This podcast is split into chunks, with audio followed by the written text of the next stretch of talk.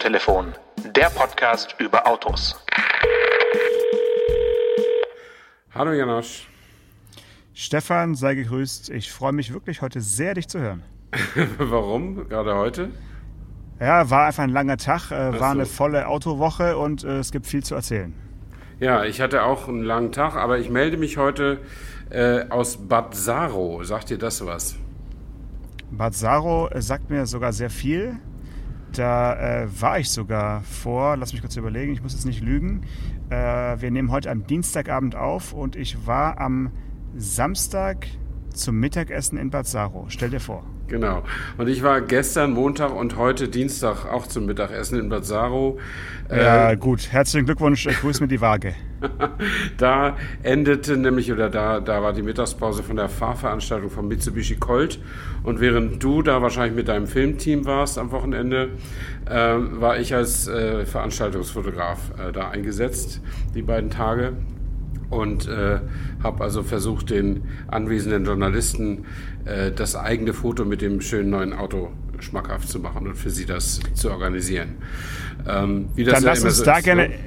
Lass uns da gerne erstmal ein bisschen drüber äh, plaudern, weil ähm, ich nehme diesen Service von Fotografen relativ selten in Anspruch. Ja. Das liegt auch daran, dass ich weder ein eigenes äh, Blog betreibe, noch dass ich, äh, weiß nicht, so so scharf drauf bin, irgendwie jedes, jedes Auto mit mir auf, auf ein, ein Bild zu bannen und ich auch nicht eine rote Jacke dabei habe, wie die Kollegen von AMS oder Autobild, die das ja machen müssen, um einfach mhm. zu zeigen, wir waren wirklich vor Ort. Ja, ja. Äh, es ist ja so ein bisschen wie so ein, wie so ein Arbeitsnachweis teilweise, habe ich immer so das Gefühl. Mhm. Ähm, wie sind denn die Kollegen so drauf? Sind die alle sehr, sehr ähnlich oder gibt es auch, äh, sag ich mal, exotische Wünsche? Und äh, was wären die drei Dinge, die du auf gar keinen Fall fotografierst? Also ich würde, glaube ich, da habe ich noch nicht drüber nachgedacht, ob es Wünsche gibt, die ich ablehnen würde. Aber äh, es ist tatsächlich, es hält sich so ein bisschen die Waage. Also manche muss man ein bisschen zum Jagen tragen. Äh, äh mhm. aber am Ende kommt's, hat man dann doch wieder ganz gut zu tun. Denn wenn die Ersten erstmal sehen, dass es da die Möglichkeit gibt, Fotos zu machen, dann fragen sie dann irgendwie auch und sind dann auch immer mal ein, zwei sehr aktive, die dann auch online viel Bildmaterial brauchen dabei, die, wo man dann überproportional für die fotografiert und während man für andere nur ein Belegfoto so zum Beispiel macht. Aber das ist ja letztlich auch egal. Man muss halt immer sehen, äh, in der Zeit, wo alle fahren, da kann man ja letztlich nur einen wirklich fotografieren, weil man sitzt mit dem im Auto und wenn das dann fertig ist, hat man erstmal nichts zu tun, bis man dann am Ziel ist und also an der Mittagsstation oder irgendwo, wo man dann sich wieder anderen potenziellen Kunden dann nochmal zuwenden kann. Wobei mein Kunde ist in dem Fall Mitsubishi, also ich laufe da nicht mit dem Klingelbeutel rum und versuche Fotos zu verkaufen, sondern äh, das zahlt dann schon der globale Auftraggeber. Ähm, insofern bin ich da auch entspannt, aber ich möchte natürlich auch was Gutes abliefern und ich möchte natürlich auch eine gewisse Menge abliefern, die sich dann auch lohnt für den Auftraggeber, damit die sowas nochmal machen. Aber mir ist es auch schon aufgefallen. Dann sag doch mal, wie viele Fotos hast du so an einem Tag ungefähr gemacht? Bitte? Wie viele Fotos hast du an einem Tag so Pi mal Daumen gemacht von den Kollegen? Also wie viele verschiedene Kollegen hat man also fotografiert? Ja, ich hatte, äh, Montag hatte ich fünf und heute, heute hatte ich glaube ich auch fünf verschiedene Leute, okay. die ich ja, fotografiert okay. habe. Also das ist so schon okay.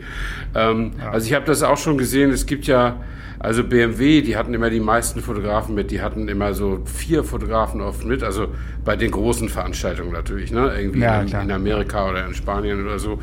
Und aber manchmal ja. standen die Kollegen auch da und, äh, und drehten ein Däumchen, weil sie, weil keiner zu, kam. Zu dritt an der Wand und keiner kam. Ja, ja das fand ich immer ein bisschen schade. Und da ich nun selber immer die Fotografie äh, hochgehalten habe, bin ich dann auch immer mal hin und habe dann gesagt, komm, dann machen wir wir mal schnell Fotos und so.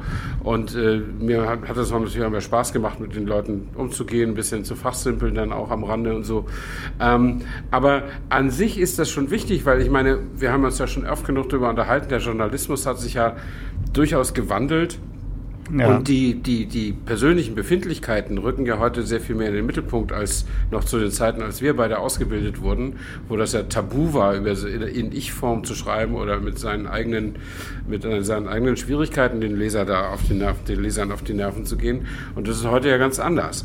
Und insofern gehören natürlich auch eigene Fotos dazu, eben letztlich auch als Nachweis. Ähm, hm. Ja, und insofern waren das zwei interessante Tage für mich und das ist eine schöne Arbeit und natürlich drum, das Ganze drumherum, die Pressekonferenz fotografiert und alles, alles Mögliche. Ne? Also die Ausbeute war schon ganz gut. Und jetzt kann ich dir noch eins erzählen. Ich bin heute hm. mit einem Hörer unseres Podcasts gefahren. Ähm, ja gut, da sind ja hoffentlich einige dabei in der Branche, die auf so einem Termin sich versammeln. Da müssen ja noch mehr Hörer rumgefahren ja, sein. Ja, ich, ich, ich weiß nicht, ob wirklich alle Kollegen so stabil unseren nicht Podcast alle. hören. Nein, nein, nein, nein, nicht alle. aber Jedenfalls das war nicht. das, ja. das war ein interessanter Kollege, der selbst einen Autoblog hat. Drive-Blog, ja. also die Zahl, ja. die Ziffer 3, dann VE-Blog muss man das schreiben. Der Daniel, oder? Daniel, genau. Kennst du den auch? Ja. Den kenne ich auch, ja. Der folgt uns schon ziemlich lange und äh, ja, ist auf jeden Fall ein, einer der treueren Hörer, würde ich Ja, mal und ich habe hab den Blog mir auch mal angeguckt. Das ist so in Richtung Kaufberatung, ist wirklich interessant. Und vor allen Dingen, wenn man weiß, dass der das gar nicht hauptberuflich macht, sondern das in seinem Urlaub erledigt.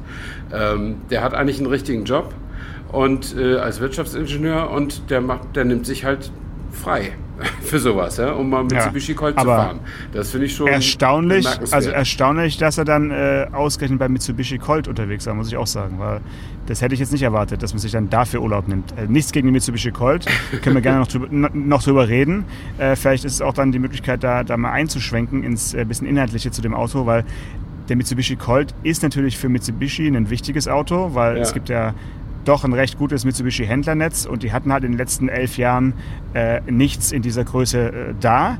Und ähm, jetzt haben sie wieder ein Auto da, aber man muss ja nicht mal zweimal hingucken, um zu sehen, dass es sich dabei um einen alten Bekannten handelt und zwar um einen, äh, ja, die Basis oder mehr als die Basis. Also es ist natürlich eigentlich ein Renault Clio, ja. äh, der halt da jetzt auch als Mitsubishi verkauft wird, so ähnlich wie vor einem halben Jahr, als wir über den äh, Mitsubishi ASX gesprochen haben, der ja ein Renault Captur ist. Mhm. Also Mitsubishi äh, ja, wie soll ich sagen, schöpft aus der Allianz mit äh, Nissan und Renault, äh, aber präsentiert seinen Kunden nun eben zwei nicht so ganz frische Autos als, als Neuheiten. Und dann ist natürlich, ja, wie schon gesagt, wundert es mich, dass man dann dafür Urlaub nimmt. Hat er dann denn gesagt, warum er sich für dieses Auto so interessiert oder ist es ihm eigentlich egal, äh, wofür er unterwegs ist? Nee, das, das haben wir nicht, nicht weiter erörtert. Also ich, okay. wollte da, ich wollte da weder seine Entscheidung in Frage stellen, noch... Nö, äh, einfach nur mal nachfragen. Ne? Ja, Knallhart nee, recherchiert sind wir irgendwie nicht, nicht zu gekommen. Also okay. das wird ja auch nicht verschwiegen bei Mitsubishi, aber es wird natürlich auch natürlich nicht, nicht. Ganz, Kann man ja auch nicht. Nee, es Kann wird auch nicht, nicht an die ganz große Glocke gehängt natürlich. Ähm, aber das ist halt so, sie würden halt äh, wenn ich das richtig verstanden habe, die Erklärung dafür ist, dass sie so einen Kleinwagen wohl offensichtlich nicht weltweit so gut verkaufen können und die Stückzahl dann nicht groß genug ist, um den selbst zu entwickeln. Und wenn Sie nun einen haben, den Sie einkaufen können, ist das für alle Beteiligten ja, ein Win-Win. Renault verkauft mehr Autos und Absolut, Mitsubishi genau. kann die Händler besser auslasten. Äh, das Witzige ja. ist ja, dass sie, dass sie äh, fünf Jahre Garantie geben plus eine dreijährige Anschlussgarantie für schlappe 150 Euro. Ähm, aber das ja. ist kommst gleichzeitig kommst auf acht Jahre Wagen. für kleines Geld. Und, und äh, Sie haben aber, ich habe nachgefragt und dann haben Sie gesagt, Sie, Sie haben, also bei Renault äh, kommt, äh, geht offensichtlich so ein Mitsubishi-Team und guckt auf die Qualität, ähm, damit Sie die, die, äh, die, die Garantie dann auch irgendwie halten können, ohne dass Sie da sich ins Unglück stürzen damit. Äh, das finde ich schon interessant. Aber es wäre ja auch nicht angegangen, weil alle anderen Mitsubishi-Autos haben ja auch mehr Garantie als die Europäer und dann sie, dass sie dann den, den Colt ausgerechnet äh, nur mit zwei Jahren Garantie machen, das könnte man ja letztlich auch keinem, keinem erzählen. Das Witzige ist, ähm, dass dass ja normalerweise nur so Leute wie wir, die sich intensiv mit Autos beschäftigen, das merken, dass das eigentlich kein Mitsubishi ist. So der, der Mensch, der normale Mensch auf der Straße wird es wahrscheinlich diese Feinheiten gar nicht so bemerken. Aber du hast völlig recht, man sieht das zehn Meilen gegen den Wind, äh, dass das wie sagst du immer so schön, Badge Engineering ist. Ähm, aber das Witzige ist, äh, man fühlt es auch. Also selbst wenn man nur mitfährt auf dem, auf dem Beifahrersitz, ja. weiß man genau, das ist jetzt kein japanisches Auto, sondern ein französisches. Also es ist, ja. das ist wirklich interessant. Ja. Ähm, ja. Aber wahrscheinlich werden die meisten Leute da nicht drauf kommen und selbst wenn, ist es ihnen wahrscheinlich auch egal. Das ist ja jetzt die, die die Klasse, das geht ja ab 15.000 oder 17.590 Euro los mit Einführungsrabatt 2.000 Euro bis Ende Oktober. Ähm, das ist ja ein Auto, wo nicht die Feinschmecker jetzt zugreifen, sondern ganz normale Leute, die Kommt drauf an. Fahren Kommt drauf an. Ne? Also wir haben natürlich den Vollhybrid getestet äh, und der Vollhybrid in der Top-Ausstattung, der ist ja dann doch eher so, äh, lass mich kurz nachrechnen, was habe ich gesagt, irgendwie 28 oder, oder noch 28, mehr? 28, ja, ja. Ja, so. Und, und da ist man ja schon in der, in der Preisliga, wo man sagt, Heide Bimbam, das ist ja jetzt nicht wenig Geld für einen, für einen Kleinwagen. Ja, äh, der hat dann eben diesen Vollhybridantrieb, den es eben auch äh, bei Renault gibt oder auch im Dacia Jogger zum Beispiel mit der, mit der Automatik. Ja. Ähm, fährt sich natürlich toll, so im Stadtgebiet. Ne? Wir sind damit noch nach Berlin reingefahren und äh, gerade in Berlin, wenn du so ein bisschen Stop-and-Go-Verkehr hast auf ja. den Nebenstrecken, hast du schon viel elektrisches Fahren damit, obwohl der Akku ja nicht sonderlich groß ist, aber es reicht eben für diese äh, Rekuperationsbrems-Energiegewinnungen äh, und dann wieder weiter zu, zu stromern. Das ist echt angenehm. Ähm, das heißt, diese ja, die, die, die Schere zwischen Basismodell, mit dem äh, geworben wird, und äh, der, der Top-Ausstattung mit der, mit der Hybrid-Motorisierung ist halt schon sehr, sehr groß.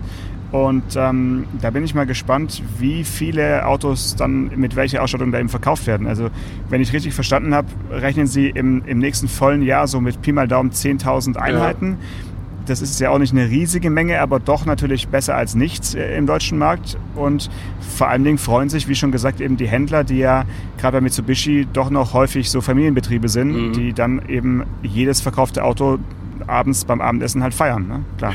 Ja, ja. Nee, das ist schon, das ist schon klar. Ich glaube auch, dass sie die 10.000 relativ einfach voll kriegen. Und ich glaube auch nicht, dass der Plug-in-Hybrid jetzt der große Burner in dem Programm wird. Also das ist das Sahnehäubchen obendrauf. Für 28,9 kaufen die Leute jetzt nicht unbedingt Kleinwagen, sondern sie kaufen sich sicher, die meisten kaufen die Autos unter 20.000 Euro.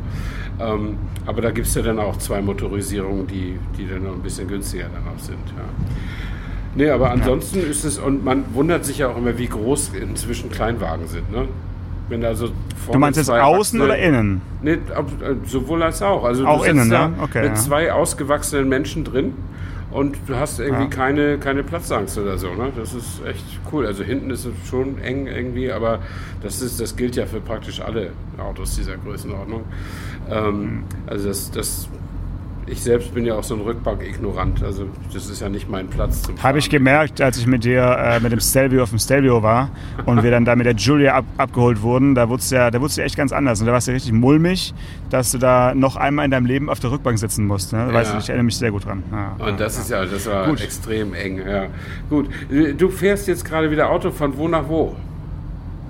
Äh, naja, ich fahre jetzt vom Stuttgarter Hauptbahnhof äh, nach Tübingen nach Hause und äh, nutze dafür jetzt gerade 90 km/h Windschatten eines LKWs in meinem W124. Ich hoffe, er ist flüsterleise. Also ich äh, bin da guten Mutes, dass er trotz seiner mehr als 30 Jahre auf dem Buckel doch den Fahrkomfort hat, den man bei, für eine Autotelefonaufnahme braucht. Okay. Und ähm, wenn wir schon über äh, Bad Saro sprechen, also ich war ja letzte Woche zweimal in Berlin. Also das habe ich auch noch nie geschafft zweimal in einer Woche nach Berlin zu fliegen. Ja. Ähm, einmal eben für, für das Mitsubishi-Event und davor war ich nochmal in Berlin bei einem Auto, was jetzt keine größten Probleme auf der Rückbank hat, kann ich mal äh, so behaupten. Und zwar hat äh, Skoda den neuen Kodiak vorgestellt, die zweite Generation. Ja. Und das war ein Event, da können wir im Prinzip jetzt den Rest der Folge nur über dieses Event sprechen und gar nicht so arg viel über das Auto, weil das war mal wieder ein Auto-Event, äh, bei dem die Location und, und die, die, ganze Organisation und alles das eigentliche Produkt so ein bisschen in den Schatten gestellt hat. Okay. Und das hatte ich äh, schon länger nicht mehr. Also durch die weggefallenen Messen und äh, durch äh, Pandemie und so weiter hat man es ja so ein bisschen verdrängt, wie aufwendig Autos inszeniert werden können, die ja. der Weltöffentlichkeit zum ersten Mal vorgestellt werden. Und tatsächlich war das hier wirklich der Fall. Ich weiß nicht, wie, wie tief du ins Berliner Nachtleben eingedrungen bist, aber es gibt äh, sehr, sehr weitsichtige Politiker, äh, oder gab es mal in den 90er Jahren, die unterhalb des Potsdamer Platzes, da ist ja S-Bahnhof und Regionalbahnhof und so weiter, ja. äh, einen komplett fertigen U-Bahn-Bahnhof, der irgendwann vielleicht in Zukunft zu bauenden äh, Verlängerung der U3 mhm. schon mal fertig gebaut haben, um dann, wenn es soweit ist, nicht nochmal den ganzen Potsdamer Platz aufreißen zu müssen. Stimmt. Das ist ja wirklich eigentlich legendär. Es gibt einige solche Projekte in äh, Berlin, habe ich gelernt, wo im Untergrund schon Tunnel und Bahnhöfe und sowas vorbereitet sind für, ja, für die Zukunft. Ob die dann kommen oder nicht, weiß man nicht, aber wenn sie dann kommen, dann ist man eben vorbereitet. Und in, in diesem U3 äh, Bahnhof, äh, eine Event-Location namens The Tunnel, wie mhm. könnte es auch sonst heißen, hat also Skoda seine Weltpremiere des Kodiak gefeiert. Und das war schon sensationell. Ja? Also die haben dann danach Videos gezeigt, wie sie nachts über Metallrampen die normalen Fußgängertreppen äh, in diesen S-Bahnhof ähm, die, die neuen Autos natürlich mit Folie oder mit, mit, äh, mit Stoff bedeckt runtergerollt haben und so. Also wirklich Schwerstarbeit da geleistet haben, um diese äh, ich glaube, es waren sieben, ja, sieben neue Autos äh, da runter zu rollen. Und dann wurden die also präsentiert in einem so, einem, in so einem abgesperrten Tunnel ähm, äh, Teilstück. Und also es, es war wirklich, es war wirklich äh, Wahnsinn, sowas wieder zu erleben. Und ähm, es ist ja deswegen bemerkenswert, Skoda ist ja doch eine sehr ja, wie soll ich sagen, lokal-patriotische Marke, die sehr gerne in Prag oder in Lada Boleslav auch einladen. Und mhm. dass die jetzt ausgerechnet in Berlin ein neues Auto zeigen, finde ich schon äh, ja, bemerkenswert. Ähm, witzigerweise, und das nur so eine, als kleine Randnotiz, hat man sich auf, diesen, auf dieser Veranstaltung trotzdem eher gefühlt wie in äh, Tschechien. Denn das ganze Catering obwohl es auch sogenannte Berliner Currywurst und sowas gab. Mhm. Das ganze Catering stammte also von einem tschechischen Catering-Unternehmen. Das heißt, die Menschen sprachen zwar Englisch, aber halt kein Deutsch. Mhm. Und es wurde vermutlich, ich war jetzt nicht dabei, aber vermutlich zu großen Teilen auch nicht unbedingt in Berlin zubereitet. Und äh, so eine Veranstaltung mit 300 Menschen äh, aus, aus äh, Tschechien zu bekatern, finde ich schon auch ganz witzig. Also da da hätte man sich, glaube ich, ähm, auch irgendein Brandenburger oder Berliner Unternehmen äh, engagieren können und hätte ja. damit äh, den CO2-Fußabdruck etwas nachhaltiger gestaltet. Hätte man. Ich, ich, ich weiß, dass, äh, dass die früher auf den Messen auch immer ihr eigenes Personal dabei hatten. Ähm, ja. Also gerade bei Volkswagen war das so. Und einfach damit die, die Gäste, die Journalisten ja dann ähm, sich das, zu Hause fühlen. Die, die sich ja. ein bisschen zu Hause fühlen und so, genau, dass sie auf Deutsch angesprochen werden, selbst in Peking oder in Detroit oder so. Dazu habe ich gleich noch eine gute Frage an dich. Pass mal auf. Ja, Moment, ich äh, lasse mich erstmal das zu Ende erzählen. Äh, ja, okay. Wenn du das in Amerika machst, ne, dann zahlst du Geld für zwei Teams.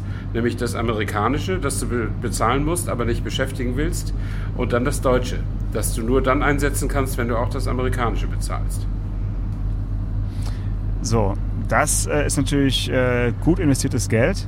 Aber erinnerst du dich noch, haben wir jetzt gerade nicht drüber gesprochen, als wir beim, beim Colt waren, an die großgewachsene Grüßgottlerin, die im Auftrag von VW war. Also ich, ich will mal fast sagen, so eine Art Vorstands- Hostess, ohne jetzt despektierlich zu klingen, aber die war immer dann da, wenn die wichtigen Leute von VW da waren. Ja. Oder sie hat aber auch Journalisten begrüßt. Und zwar so ein bisschen wie bei Hase und Igel, egal wo man aus dem Flugzeug stieg, sie ja. war immer schon da. Du musst nicht den Nachnamen äh, sagen, aber Fangfrage an dich, erinnerst du dich noch an den Vornamen? Äh, oder, oder hast du sie vor Augen? Ich habe sie vor Augen und äh, sie war die Chefin der Eventagentur, sie war nicht die Begrüßungstante. Ähm ja, doch, aber sie war auch, sie war auch, das meine ich auch nicht, äh, nicht abwertend, aber sie hat einen, egal wo man war, ja. immer begrüßt. Ich, immer ich weiß, da. dass sie die, die, die, Chefin war. Also wir, wir haben überlegt und das ist quasi ein öffentlicher Aufruf, äh, falls du uns hörst, liebe Rebecca, melde dich und sag uns mal, was du eigentlich heute so treibst. Genau, das wäre nicht, wär nicht so schlecht. Und den Vornamen hätte ich, glaube ich, auch noch gewusst. Aber ich, weil ich, ich bin mit der per Sie und ich wüsste, den Nach der Nachname ist mir jetzt irgendwie entfallen. Ja, den, den lassen wir auch aus äh, Anonymitätsgründen äh, lieber mal geheim. Aber, ja. Aber genau, plötzlich war sie weg, das stimmt. Ja, ich, ich nehme an, dass irgendwann der Vertrag... Mit Vico, mit Vico, mit Vico war sie weg. Ja, mag sein. Also jedenfalls neuer Vorstand, neue Eventagentur, sowas hat man ja manchmal. Aber sie hat ja einige Wechsel überlebt sozusagen. Ähm, aber den irgendwie einen später dann, dann leider nicht. Und äh, ja, würde mich auch interessieren, was sie heute macht. So, ähm, zum Skoda noch ganz kurz. Ich bin ja, wie du weißt, äh, jetzt nicht der absolute SUV-Fan, der jetzt drei Tage vor dem Event nicht schlafen konnte, weil ein neues SUV enthüllt wird. Und äh, ich bin auch so ein bisschen zwiegespalten, wie ich dieses Auto jetzt finden soll, weil es ist halt noch mal länger geworden. Es ist, ja, glaube ich, sechs oder, sieben, sechs oder sieben Zentimeter länger. Monstrum ist es nicht, aber es ist schon einfach ein, ein, ein riesengroßes äh, Gerät. Aber es ist, ist, ja auch ein Siebensitzer ja. und äh, ein, Sieben, ein Siebensitzer, der hinter der dritten Rückbank, wenn man sie nutzt, ich glaube 340 Liter Gepäckraum noch hat. Also es gibt ja einige Siebensitzer, die, die dann eben gar keinen Gepäckraum mehr haben. Mit dem Auto könntest du zumindest noch mal ein Wochenende irgendwo wegfahren, äh, obwohl du zu siebt unterwegs bist. Mhm. Das ist natürlich schon eine interessante Lösung. Und ähm, dass sie in dieser Zeit, wo sie auch sehr viel von Elektroautos gesprochen haben und von der Elektrifizierung, eben jetzt noch mal so ein Auto hinstellen, was definitiv nicht batterieelektrisch kommen wird, sondern eben nur als Otto, Diesel und äh, Plug-in-Hybrid, Klammer auf, allerdings mit bis zu etwas über 100 Kilometer äh, Reichweite, Klammer zu, ja. ist ja schon auch erstaunlich. Es ist so ein bisschen wie der Passat genau. äh, für, für Volkswagen. Tiguan äh, wobei man bei, bei Skoda, genau, bei Skoda muss man auch sagen, der Superb kommt ja auch noch in, in den nächsten Tagen, mhm. der sich auch an äh, diese Technik eben nochmal äh, anlehnt und äh, auch designmäßig, denke ich, in eine ähnliche Sprache spricht wie jetzt der, der Kodiak. Ähm, die spannendste Lösung finde ich eigentlich im, im Innenraum äh, bei diesem Auto, also erwähnenswert, beispielsweise die, diese drei Dreh, äh, Drehsteller oder ja, Drehschalter, die eben mit eigenen Displays belegt sind, also für Temperatur, Fahrer, Beifahrer, mhm. Sitzheizung und so. Und der mittlere ist so eine Art Multifunktionsdrehrädchen, äh, mit dem du eben entweder Lautstärke oder Gebläsestufe oder äh, Zoom-Stufe vom Navi und noch so ein paar andere äh, individuell belegbare Funktionen steuern kannst. Mhm. Das finde ich wirklich, endlich macht es mal wieder einer. Ich meine, es gibt es ja in vielen Autos und ich glaube, Audi hat damit auch irgendwann angefangen, dass dann so die Temperatur auf dieses Drehrädchen äh, mit, äh, mit, mit, mitgebracht wurde mit, mit einem Display. Äh, Dacia macht es auch. Also es ist nichts ganz Neues, aber die Ausführung im Kodiak mit diesen wirklich ja, gefühlt aus dem vollen, gefrästen Metall äh, anmutenden Rädchen ist schon richtig cool und macht einfach Spaß anzufassen und ist auch so ein bisschen eine Gegenbewegung zu diesen kompletten Touchscreen-Bedienungen. Also das fand ja. ich sehr cool. Ja, das habe ich auch. Äh, ich habe schon ein bisschen geschummelt, ein bisschen schon gelesen über den Skoda, den Kodiak. Und das habe ich auch mit großer Genugtuung zur Kenntnis genommen, dass man, dass man da was zum Anfassen hat für sein Geld. Finde ich nicht schlecht. Mhm. Und mhm. wenn du sagst, es ist ein bisschen altmodisch, vielleicht auch, dass da keine reinen Elektroantriebe vorgesehen sind. Das ist halt, glaube ich, diesem Baukastensystem geschuldet. Das ist ja dieser modulare Querbaukasten Evo, MQB Evo. Und genau. das sind halt die großen Autos mit den Quermotoren vorne. Ähm, und das ist eben so ersonnen und sie, sie fahren ja alle, sowohl VW als auch Skoda, eigene Linien mit einem Elektrobaukasten. Also insofern kann genau. man auf der ja, alten ja. Plattform, die man ja für teuer Geld noch erweitert hat, ja auch sagen, komm, äh, wir haben bestimmt noch 10, 20 Jahre Kunden, die normale Autos haben wollen, also mit Verbrennungsmotoren. Ja. Damit können wir auch Geld verdienen. Also das kann ich schon verstehen und mich selber macht das auch zufrieden, muss ich ehrlich sagen. Ja, du bist halt auch äh, Zielgruppe natürlich. Ne? Genau. Wer, wer, immer, wer immer sagt, ich mag Kombis, ich mag Kombis, ich mag Kombis und zack, ist ein SUV. So ging es ja. schon vielen. äh, dir, dir hoffentlich nicht äh, in, in deinem Autofahrerleben. Das wünsche ich dir auf jeden Fall, dass du nicht noch irgendwann doch noch auf ein SUV umsteigst.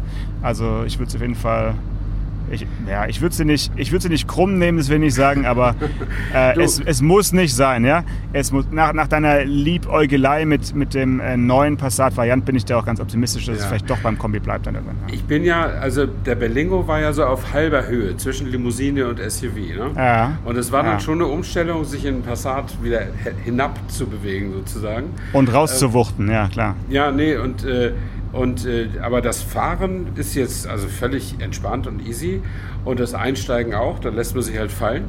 Ähm, aber das Aussteigen ist in der Tat jetzt so in meinem Alter, äh, ich komme da gut raus. Ja, ja. ja aber ja, es ist so, wie wenn ich vor 20 Jahren aus dem Porsche ausgeschieden bin oder aus dem Ferrari.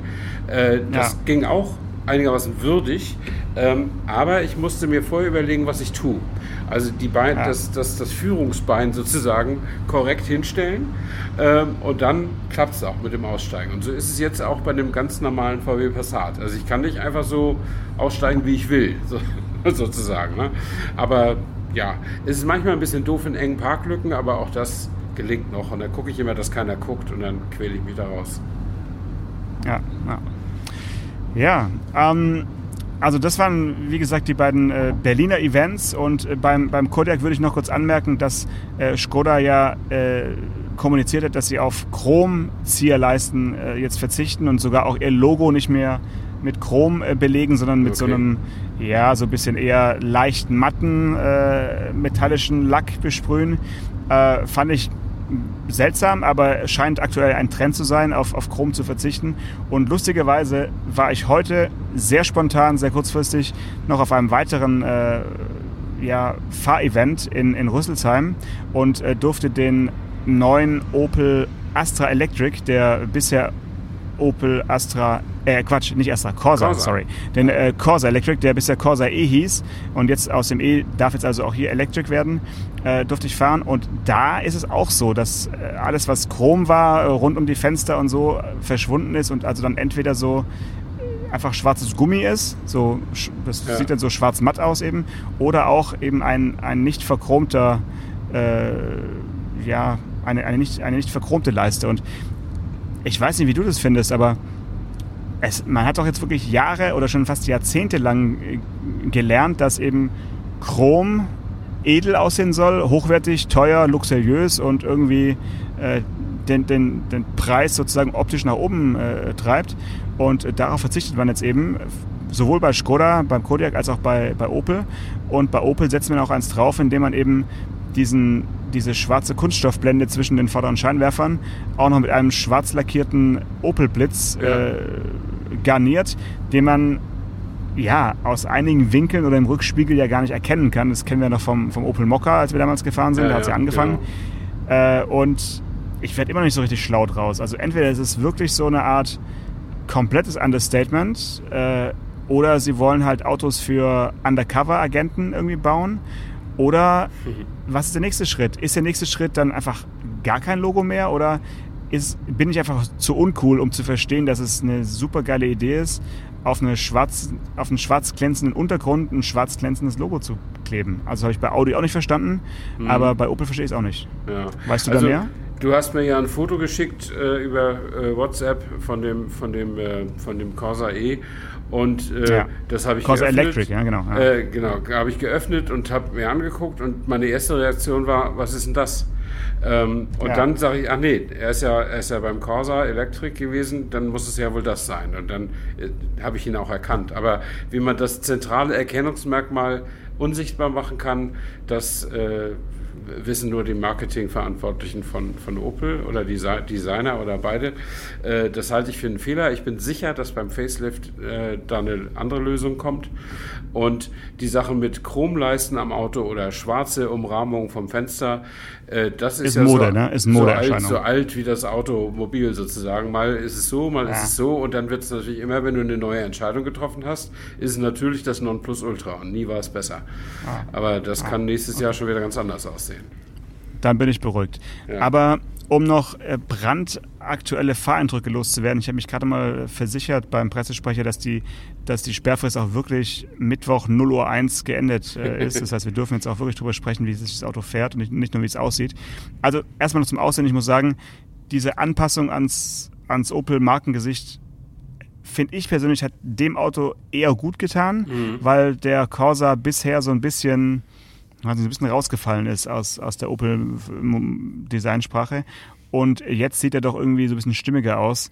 Ähm, das ist, ist, geht für mich in Ordnung. Und die haben jetzt in den Corsa auch als Alternative zum bestehenden Elektromotor auch die E-Maschine aus dem Astra äh, eingebaut mit mhm. ein bisschen mehr Leistung und mit einem anders zusammengebauten Akku. Also der hat einfach größere Zellen und wir wissen ja, je weniger Zellen, desto weniger Verpackungsmaterial äh, ja. um die Zellen herum, deswegen ein bisschen Gewichtseinsparung. Also der hat eine ähnliche, einen ähnlichen Energiegehalt, also 51 Kilowattstunden, das ist immer noch nicht so, so viel. Aber dieser, dieser Motor ist einfach dermaßen viel effizienter, dass man also deutlich weiter kommt als mit dem etwas schwächeren Motor. Ich glaube sogar um die 50 Kilometer. Also jetzt kommt man oh. über 400 Kilometer mit dem, ja. mit dem Corsa. Und das ist natürlich für die ängstlichen Reichweiten-Angsthasen in Deutschland auf jeden Fall äh, gut zu wissen. Mhm. Ähm, und er fährt sich, muss ich sagen, ja, ich weiß gar nicht, wie ich es nennen soll. Er fährt sich wirklich angenehm, unaufgeregt und so, als hätte Opel halt nie was anderes gebaut als kleine Elektroautos. Und das finde ich schon, schon toll. Also mir ist bewusst, dass die Technik aus dem Konzern kommt und jetzt nicht äh, 100% Opel ist und so, aber dennoch ist der Corsa Electric mit dem neuen, äh, sparsameren äh, Motor, den sie witzigerweise dann, äh, ich glaube, Long Range oder sowas nennen, also ein bisschen übertrieben, aber okay, mhm. Äh, fährt sich wirklich gut.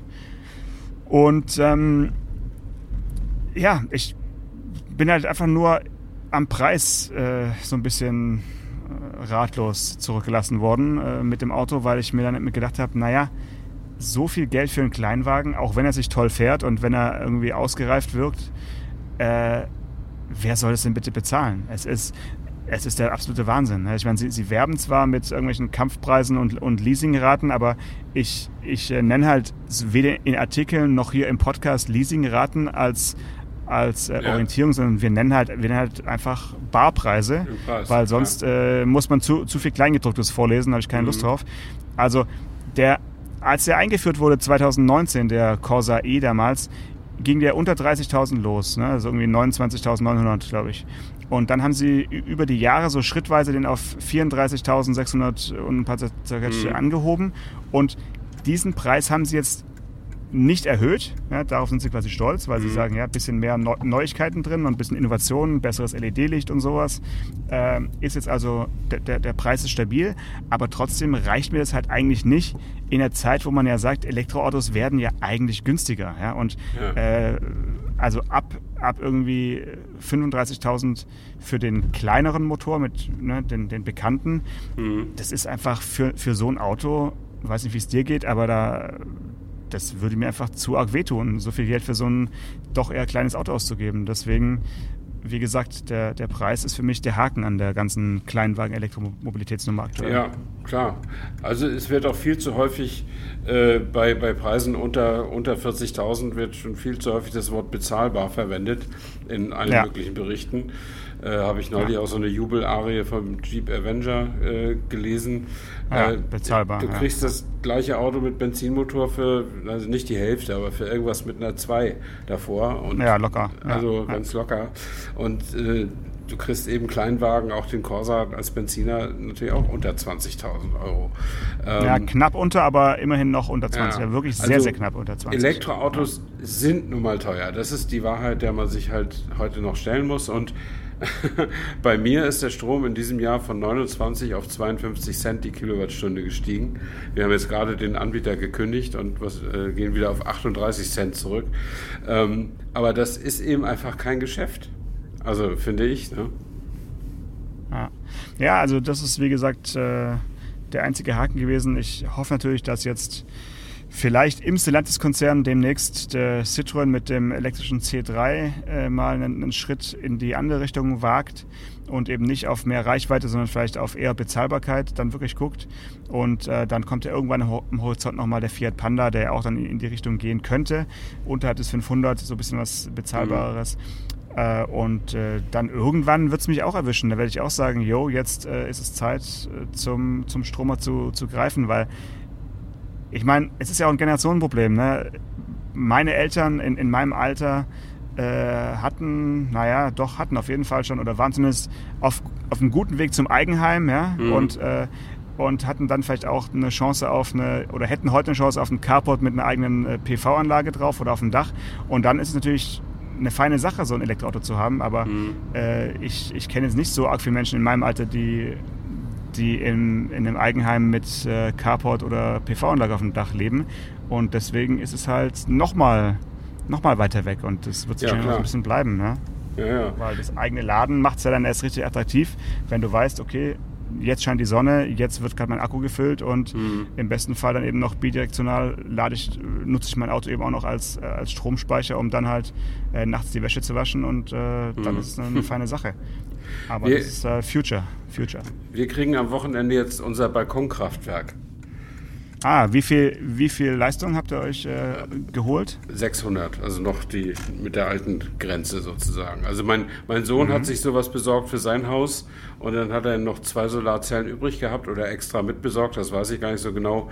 Jedenfalls passen die jetzt und die kommen bei uns aufs Garagendach. Und dann, dann könnten wir ja auch äh, zumindest ja, der nächste, ein Elektroauto laden. Man muss dann sich so umstellen, dass man alles, was richtig Strom verbraucht, so Waschmaschinen und sowas, dass man das nicht nachts ja, laufen lässt, sondern tagsüber, wenn die Sonne auch scheint ja. und so. Ne? Für die Hörerinnen und Hörer sei gesagt, dass wir ab sofort immer tagsüber aufnehmen müssen, damit Stefan mit Solarstrom seinen, seinen Laptop genau. betreiben kann. Das kostet ja auch richtig hier. So ein, so ein, so ein ich habe so ein Gerät, mit dem man den Stromverbrauch von Elektrogeräten messen kann. Ja, das ist erstaunlich, ne, was da so manches kostet. Ne? Ja, aber so, so, ein MacBook, wenn es nur so dasteht und einen Film spielt oder jetzt die Aufnahme managt, ja, dann ja. sind das 0,3 Kilowattstunden in, in fünf Stunden. Also das ist jetzt, das bringt die jetzt nicht um. Ne?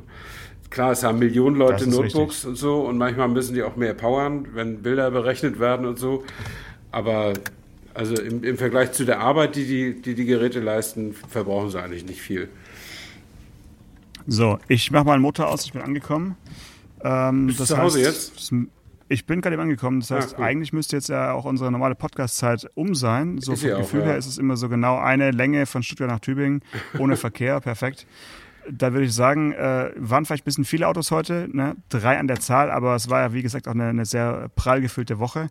Und dann können wir uns ja nächste Woche vielleicht ein bisschen ruhiger angehen lassen. Mal gucken, was uns da noch so äh, über den Bildschirm flackert oder was wir vielleicht auch in Natura wieder besuchen. Mal gucken. Ja, alles klar, Janosch. Dann äh, schönen Abend und hören wir uns nächste Woche wieder. Bis dann. Mach's gut, Stefan. Bis dann. Ciao. Tschüss. Autotelefon, der Podcast über Autos. Mit Stefan Anker und Paul Janosch Ersing.